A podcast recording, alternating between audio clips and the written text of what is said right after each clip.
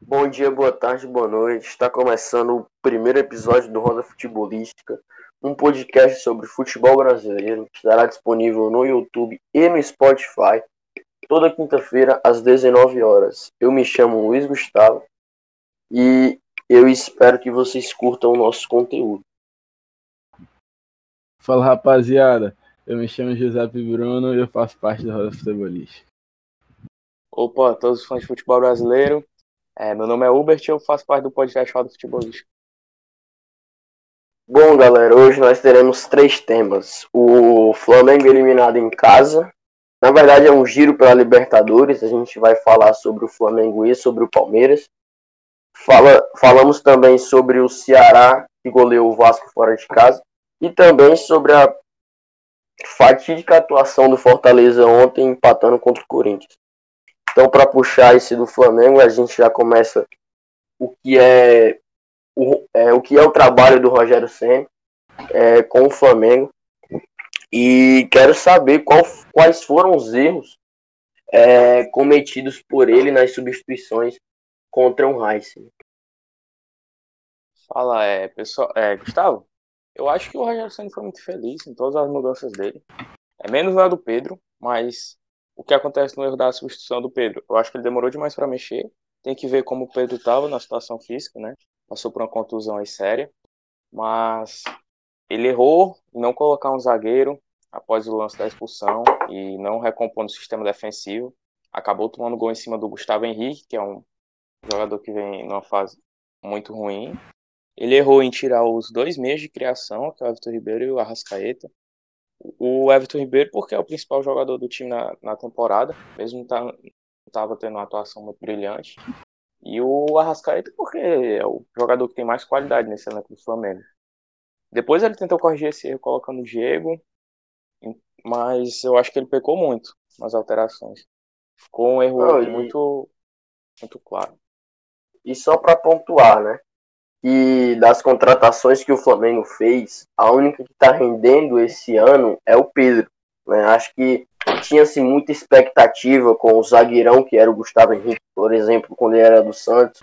Quando o Léo Pereira fazia é, bons jogos com o Atlético Paranaense, com o Michael sendo meio que a revelação daquele Brasileirão de 2019, jogando muita bola pelo Goiás.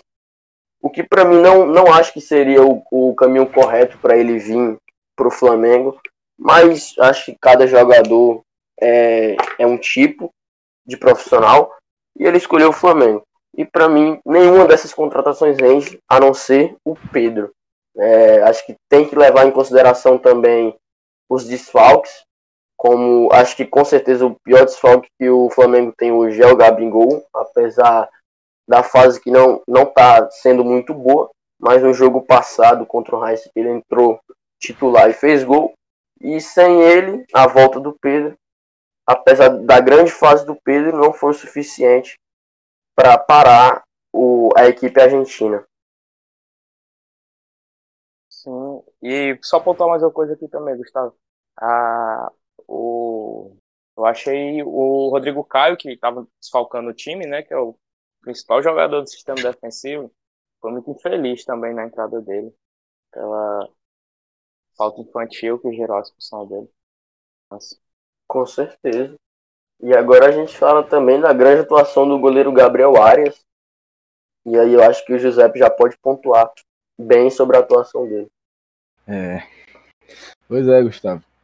O goleiro do time argentino teve uma atuação incrível contra o Flamengo e nos 90 minutos fez várias defesas fundamentais para a classificação do Racing. Além de tudo, nos pênaltis ele defendeu o pênalti do Arão e como é e com isso futuramente o jogador do Racing cobrou e fez o gol e classificou seu time.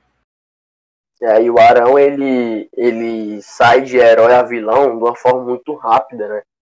É o cara é. que faz o gol nos acréscimos e garante ali um, um pouco de esperança para o Flamengo naqueles minutos finais e perde um pênalti, eu acho que isso para não tem não tem acho que não existe coisa pior para um jogador de futebol. E vamos lá abrir agora o Palmeiras, né? Palmeiras que vence por 5 a 0 com ótima atuação do Gabriel Verón. Quer falar alguma coisa sobre o Palmeiras, Gil? É como é. O Palmeiras já tinha vencido o confronto contra o Delfim, né? No Equador. É Equador? Acho que é. É, Equador. Como é na semana passada por 3 a 1 e só fez o dever de casa agora, né? Goleou o time equatoriano e se classificou para as quartas de final da Libertadores. E, e que belo e que belo trabalho que o, o Abel tá fazendo, né? Time que estava desestruturado com pelo menos o aquele começo e metade do Campeonato Brasileiro com o Luxemburgo, ele chega, reestrutura e já coloca o time para frente. E vamos lá, a gente abre a pauta agora, né, na grande atuação do Ceará que goleou fora de casa. E eu pergunto pro Gil, o que tu achou da atuação do Saulo Mineiro, né, atacante contratado do Ceará, e do volante Pedro Nares? É. Os dois jogadores marcaram, né? Seus primeiros gols com a camisa do Alvinegro Cearense e como é? É uma briga boa aí, né? Pela posição de titular. O Saulo entrou bem no segundo tempo e fez o gol, foi feliz. E dá essa folga pro Ceará no placar. E é isso. E tem alguma coisa para falar? Ah, eu queria ressaltar também a atuação de outros jogadores que, mesmo sim, ganharam tanto destaque, foram muito bem. No caso, gostaria de falar do, da atuação do Lima, que nos últimos quatro jogos pelo Ceará vem sendo bem regular, com três assistências e um gol. Se eu não estou enganado, mas quase certeza. É, a atuação do Kleber, mesmo perdendo um gol claro ali, ele conseguiu se redimir. Aquele gol dele exigia muita presença diária. Outra atuação marcante no jogo também é a do Vina, que não tem o que falar mais, o, todo o jogo tá bem. Pedro Nares fazendo o primeiro gol dele. O time em conjunto foi muito bem.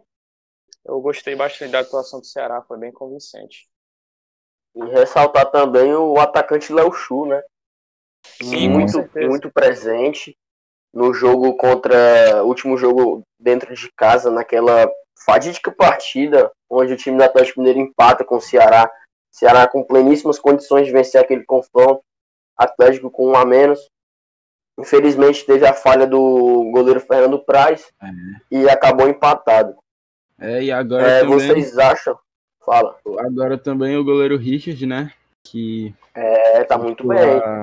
É, Era exatamente o que eu ia perguntar. Vocês acham jogos... que o Praz. Vocês acham que o Praz consegue voltar à titularidade do Vozão? Eu espero que não. Pelo momento agora. Realmente ele tava mal. Realmente ele tava entrou mal. bem, entrou bem contra o São Paulo e contra o Vasco e vem passando muita segurança, né, para a torcida, quanto para a equipe do Ceará. Então acho que pelo momento Praz é banco.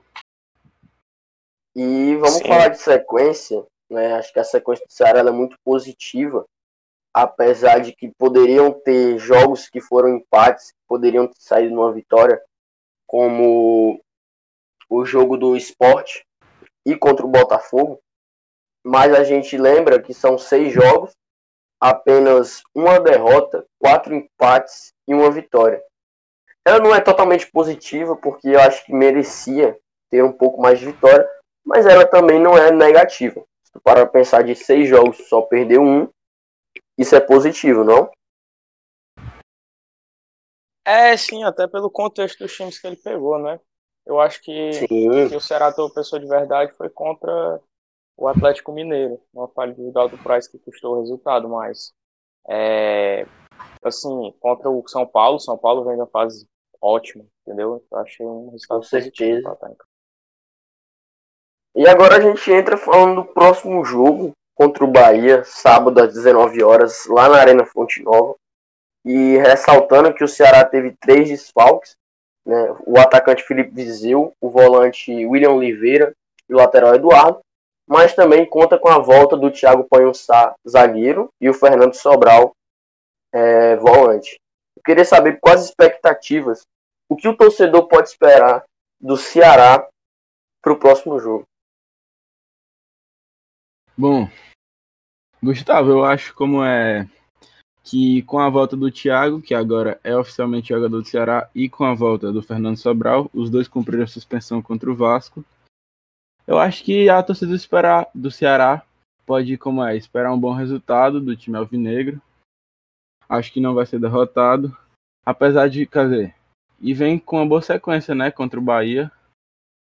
O histórico aí, o Ceará tem é, duas, três, um empate. Quatro jogos e três mano, vitórias é. e um empate. Um exato, empate, exato. três vitórias e um. Pois é. O aproveitamento e do Ceará que a torcida é alvinegra pode criar uma boa expectativa aí para o confronto sábado. E você, Hubert? É, eu acho que o Ceará tem plenas condições de chegar lá na, não vou dizer salão de festa, mas a capital baiana e trazer certeza. um resultado bom.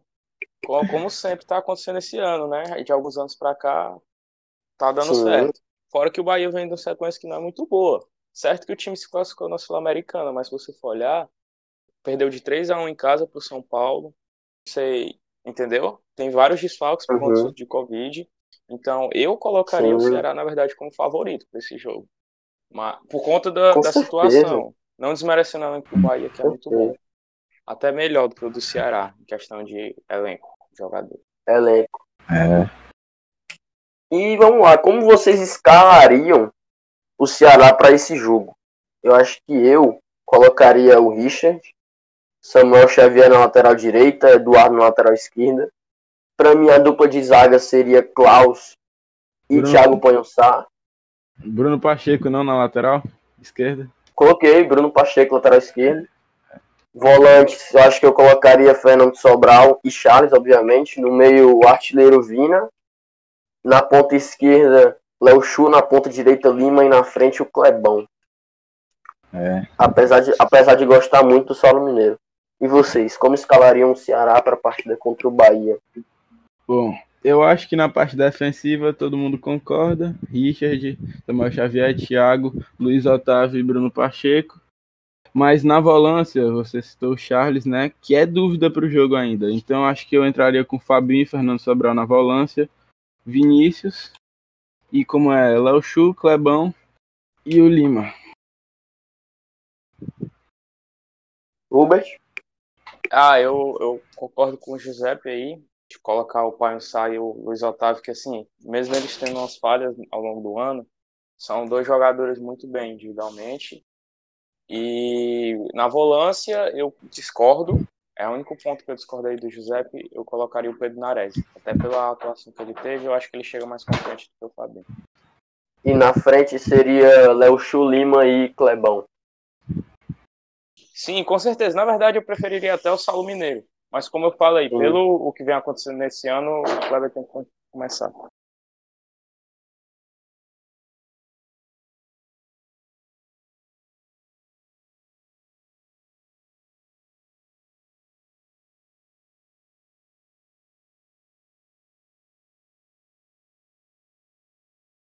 E agora a gente deve ter algo para agregar uma atenção do Ceará para ele ser contratado.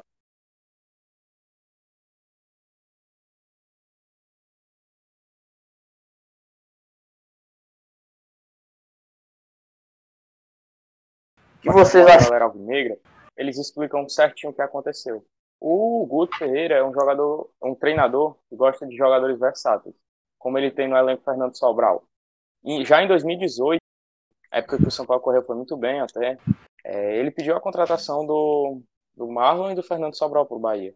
E ele já tem o Fernando Sobral no Ceará, então o Marlon é exatamente o jogador que agrada o, o Guto Ferreira. O Guto Ferreira. Porque ele é como se fosse uma espécie de coringa. E ele gosta bastante desses jogadores voluntariosos, versáteis. E, e o Rogério Ceni realmente utilizava ele com bastante frequência em questão de ser versátil. É, tinha jogos que ele era lateral, volante, ponta. Isso acho que se for, se for pela versa, versatilidade que ele tem, o Guto Ferreira eu acredito que estaria bem servido. E você, Gil?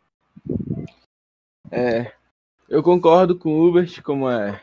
Eu vi esse post da página do Ceará, galera Alvinegra, e eu torço para que o Marlon possa agregar no elenco do Ceará e como é e que a torcida quebra a cara aí com os comentários que estão fazendo sobre ele. E, E para agora finalizar, falar do Thiago, né? Que também Thiago Pançá, Foi contratado. 60%, o Ceará contratou. Aliás, terminou de pagou. Contratar. Achei boa compra, viu? 600 mil só. é 600 mil por 60% Pro do jogador que ele tá Thiago. sendo esse ano, realmente saiu barato até. É, pois é. Mas pela posição, né? Geralmente É, barateado. e a idade também.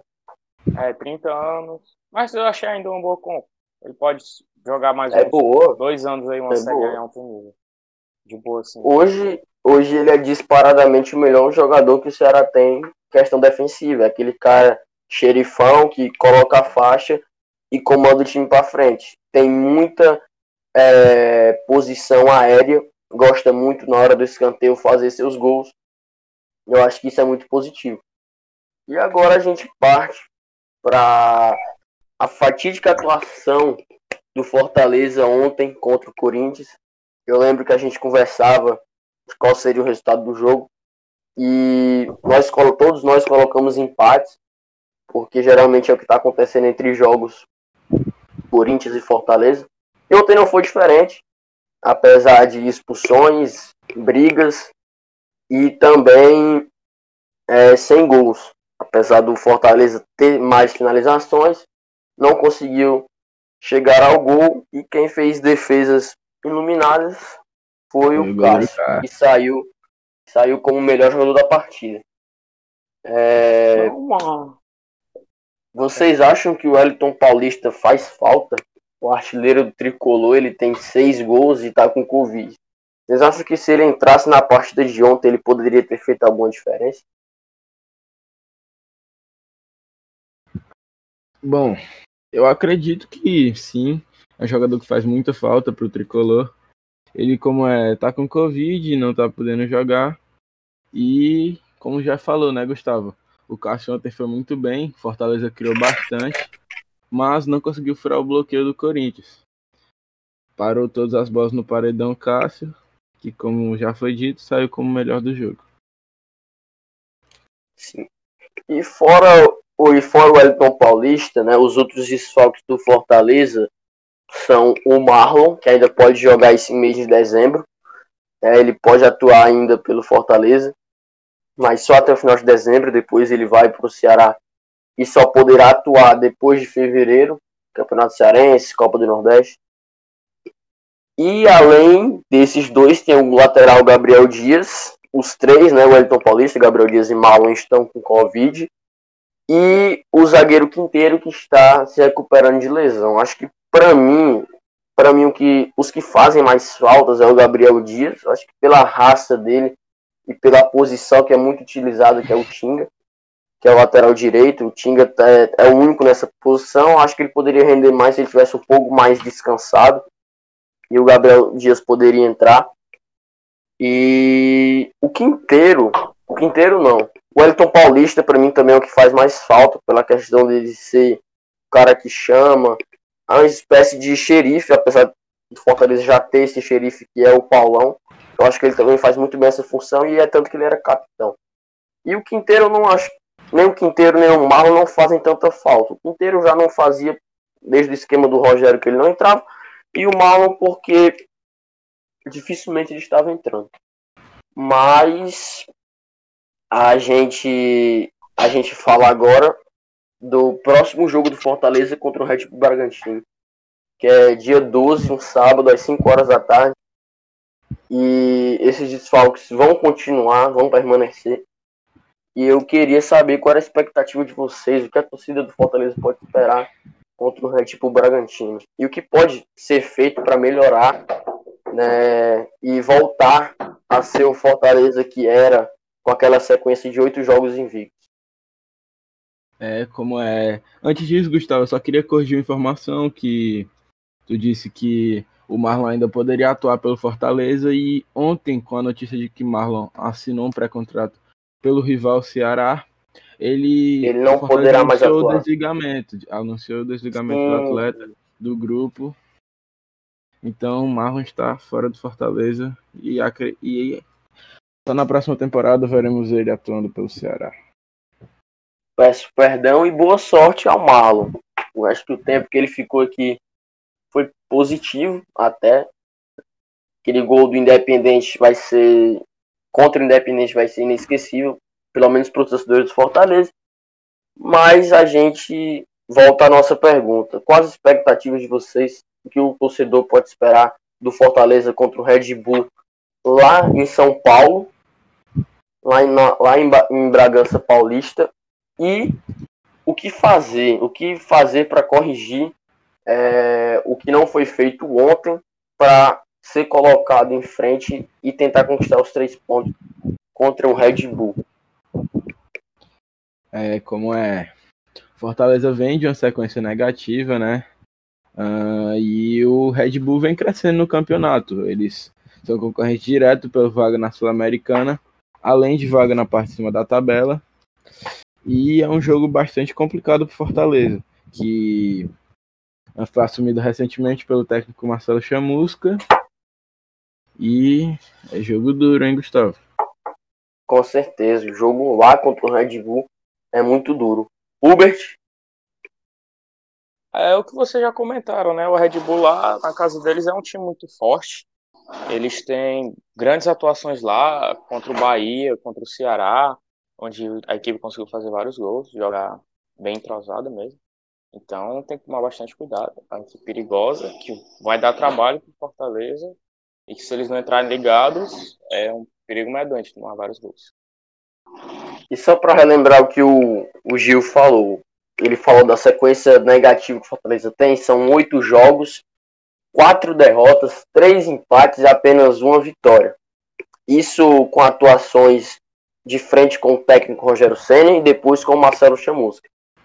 É, lembro que das quatro derrotas, duas foram de virada. Atlético Paranaense lá no Paraná é, o Bergson faz o primeiro gol e eles tomam a virada, tomam 2 a 1 E com o Bahia lá na Arena Fonte Nova, o Bergson faz o primeiro gol também e tomam a virada. E agora a gente finaliza os nossos três temas: Flamengo, Ceará e Fortaleza da semana, e vamos para os palpites da rodada. A gente, a rodada do Brasileiro desse final de semana, nós teremos Botafogo e Flamengo, Santos e Palmeiras, Fluminense e Atlético Paranaense, Bahia e Ceará, Atlético Goianiense e Goiás, Corinthians, Corinthians não, Coritiba e Red Bull Bragantino, São Paulo Esporte, Grêmio e Vasco, Atlético Mineiro e Inter, que estarão disputando é, a ponta do campeonato. Quem vai ser líder e quem quiser começar lá com Botafogo e Flamengo já pode. Gil, Uber. Ah, eu posso começar. Eu acho que esse jogo vai dar empate, sinceramente. Uh, o Botafogo é um time que vem muito mal no campeonato, como é. Precisa de resultado para sair da, da. Como é? Da lanterna não. Da zona de rebaixamento. Da zona do rebaixamento. E o Flamengo vem de uma eliminação dramática pela Libertadores contra o Racing nos pênaltis. E acredito que vai ser um bom jogo, mas vai terminar empatado. Rubens? Eu acho que, assim, se der empate, o Rogério Senna pode dar um tchauzinho aí pro, pro Flamengo. Que é eu acho que. É, eu acho que ele dá. Ele treme. Com certeza.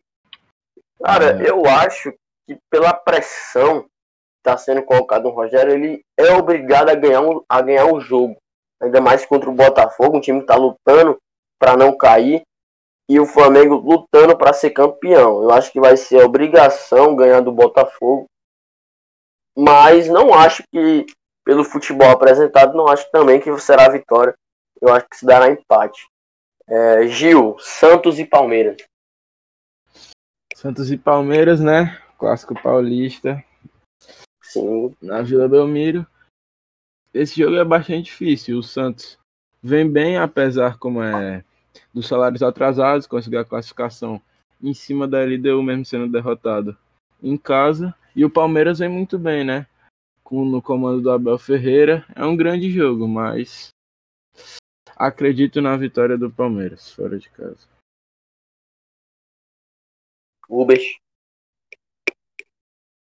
É, eu também acredito. Eu acho que eu iria de empate clássico. Eu não gosto de palpitar muito clássico, não.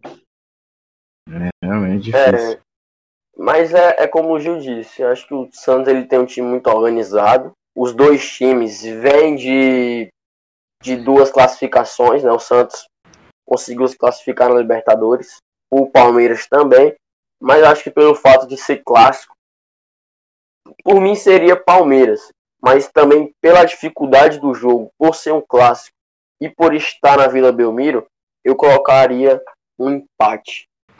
Então nós iremos aí para Fluminense e Atlético Paranaense no Maracanã. Gil, Uber. É, no Maracanã, né?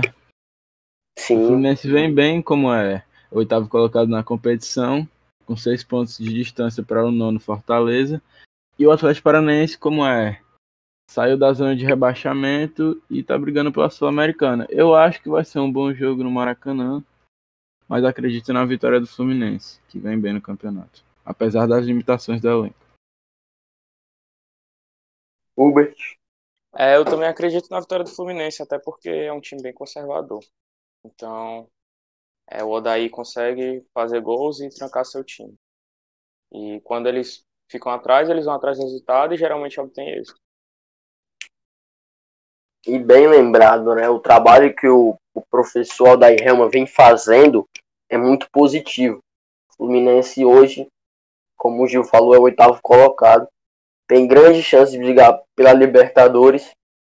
Mas se não, pode ter certeza que ele fica na Sul-Americana tranquilo. É, eu vou colocar também vitória para o Fluminense. Acredito que apesar das, das limitações do elenco, ele vai conseguir sair superior diante do Atlético Paranaense. E vamos de Bahia e Ceará. A gente acabou de falar do Ceará e vamos é, falar deste confronto. Giuseppe. É. Pois é. O Ceará vem com um histórico muito positivo contra o Bahia nesse ano de 2020 e nos anos anteriores também. Acredito na vitória do Alvinegro fora de casa, mas vai ser jogo duro, hein? Hubert. Eu concordo com o José, eu acho que o Ceará vem como favorito para ganhar 2x1, 1x0, mas jogo pegado. Bom de assistir. Realmente jogo muito pegado. Estou ansioso para ver o que é que o Ceará vai aprontar contra o Bahia. Tenho certeza que será um ótimo jogo, como vocês falaram, um ótimo jogo para assistir. É, para quem é torcedor, para torcer, para vibrar pelo seu time, mas eu vou de vitória fora de casa do Ceará. Atlético Goianiense e Goiás. Clássico goiano, hein? Gil? O Atlético Goianiense, né, tá brigando pela Sul-Americana, mas também contra o rebaixamento, assim como acho que todos os times antes do Fluminense na tabela. É clássico, é muito difícil de falar. Eu acho que vai dar empate. Hubert? É clássico, Não, né? empate. Dá pra dar. Mas eu acho que assim, o Goiás tem mais chance de vencer porque é um time que precisa mais da vitória. Com certeza. É. Assim, por ser na casa do Atlético Goianiense, mas também por ser um clássico, e tem um fator do Goiás, 22 jogos, vitória contra o Palmeiras, empate contra o Fortaleza, ter apresentado um pouco desse bom futebol para tentar sair da zona do rebaixamento, mas também tem a briga do Atlético Goianiense pela Sul-Americana, eu vou de empate. Nós entramos com Coritiba e Red Bull Bragantino na casa do Coxa. Giuseppe. O Coritiba é um time que não tem um histórico muito bom dentro de casa, já foi derrotado várias vezes dentro de casa. Se não me engano, a última derrota em casa foi para o Corinthians. E o 1 a Bragantino 0. é um time como é que tem um bom elenco para sair da parte de baixo da tabela e acredito na vitória do Red Bull fora de casa. Hubert. Concordo com o Giuseppe. Coritiba tem um elenco bem inferior ao do Red Bull e futebol apresentado também. Acho que para mim tem o Red Bull ele tem uma postura muito ofensiva, né? Você tem ali o Claudinho, você tem o, o Arthur, dois jogadores que gostam de fintar e ir para cima do adversário. Então, concordo plenamente com a vitória do Red Bull Bragantino contra o Coritiba na casa do Coxa. Nós partimos para São Paulo e Esporte no Morumbi. Giuseppe. É, o São Paulo é um time que vem muito bem no campeonato, como é com dois jogos a menos está apenas a um ponto do líder Atlético Mineiro. E acredito numa fácil vitória como é do São Paulo, porque o esporte tem um elenco muito limitado. E é isso. Ah, eu concordo com o Giuseppe. Para mim, o esporte tinha que cair, com certeza. É o pior futebol da Série A. Não tem beleza nenhuma, estraga o campeonato. Um time que só sabe defender. E o São Paulo vai passar por cima, eu acho. Concordo plenamente. São Paulo sai vencedor desse confronto, principalmente por ser no Morumbi. É, o esporte, eu acho que para mim ele, ele compete com, com o Goiás para ser o, o, pior futebol é, do, do Campeonato Brasileiro. Mas não acho que o esporte deveria estar na posição que ele estava. Para mim, ele já estaria na zona de rebaixamento. E por isso eu. Não só por isso, mas também pelo elenco do São Paulo, pela fase. Eu vou de São Paulo, vitória, com certeza. E vamos de Grêmio e Vasco, né, na arena do Grêmio. Giuseppe. É. O Grêmio veio de uma crescente no campeonato, estava jogando muito mal, mas agora já se como é, recuperou seu futebol, né? Sétimo colocado, brigando pelo G6 e vaga na Libertadores. E o Vasco muito mal no campeonato. Uh, teve, tem um, um novo técnico, o Vasco, que é o Ricardo Sapinto. E acredito também numa fácil vitória do Grêmio. O futebol do Vasco é muito ruim no Campeonato Brasileiro. E acredito que o Grêmio vai passar fácil. Compartilho da mesma opinião aí do José. E o Vasco, ó, eu sou torcedor do Ceará, mas é, não, nenhum time do Brasil é para tomar de 4x1 do Ceará em casa. Nem na casa do Ceará, não existe. É um resultado inexistente e vergonhoso para o do Vasco. Para você ver como o trabalho lá é mal feito. Então o Grêmio, assim, eu mesmo. 4x0. 3x0. Com certeza. Com certeza. É, e vale lembrar também que o Vasco joga hoje pela vaga na Sul-Americana contra o Defensa e Justiça dentro de casa. E ganhou o primeiro jogo por 1x0, apesar dos. Não, na verdade, da... como é, empatou. Levou empate no Empatou, empatou em 1 a 1 né? Mas eu acho que merecia até ter perdido pelos gols anulados contra o Defensa e Justiça da Argentina. Disputa hoje a vaga é, com uma certa vantagem dentro de casa, mas não acredito que a vitória saia nem hoje nem contra o Grêmio. Lembrando que o artilheiro do time no ano é o Germancano, que está fora por motivos de Covid-19. E apesar do gol de pênalti do Ribamar, não acho que ele consiga fazer muita diferença. É, e para mim é a vitória do Grêmio, com certeza, aproveitando o gancho do Uber. É lapada, não tem jeito. O time do Grêmio é, disputa para ser um dos melhores do Brasil. E com certeza vai atropelar o Vasco da Gama uh, lá no Rio Grande do Sul. E vamos para Atlético Mineiro e Inter, né? A grande polêmica, a grande disputa para quem vai ser líder ou não do Campeonato Brasileiro, Giuseppe. É, o Atlético, como é, vem de uma boa sequência, e o Internacional muito mal após a saída do argentino Eduardo Cudê e Abel Braga assumir o elenco. Acho também que vai ser o confronto fácil como é de dizer quem vai vencer. O Atlético Mineiro joga em casa, no Mineirão, e acho que passa fácil por cima desse Internacional que agora, no comando de Abel, está muito limitado. É, com certeza. O José falou tudo aí. O Abel estragou o Inter. Eu não acredito nem que eles vão mais brigar pela liderança. É para se contentar se ficar em sexto, porque o cara tá afundando o clube, não ganha nada. O Galhardo não fez nada nos últimos seis jogos. Perdeu dois pênaltis. É incrível. Treinador fraco. É, além de uma má sequência no Campeonato Brasileiro, o Internacional foi eliminado pelo América Mineiro, que vem com um bom trabalho do Lisca, além de ter sido derrotado ontem à noite no Beira Rio pelo Boca Juniors. Eu já ia falar exatamente isso, né? no Campeonato Brasileiro. O Abel soma quatro jogos, quatro jogos sem vencer. Thiago Galhardo, Thiago Galhardo, quatro jogos sem fazer gols no Brasileiro, mas também pela Libertadores são seis e Copa do Brasil. E perdeu ontem no Beira Rio. O time não demonstrou é, um bom futebol. Eu acho que com o Eduardo Colde o trabalho era muito diferente. E o Abel Braga não, não acho que seria o, treinador certo para assumir a responsabilidade que era do Colde, para assumir essa responsabilidade que era grande. E com certeza ele cai. E o Inter como eu já falei, como o Hubert já disse, tem que se contentar com a sexta posição. Acho que até não se classificando para a Libertadores, se continuar desse jeito. E a vitória do Atlético, e eu acho que ele desponta na liderança. Bom, rapaziada, é isso, né? Falamos sobre Flamengo, Palmeiras, Ceará, falamos sobre Fortaleza, é, é, colocamos em jogo aqui os nossos palpites da rodada. E é isso. Estaremos no Spotify e no YouTube a partir das 19 horas.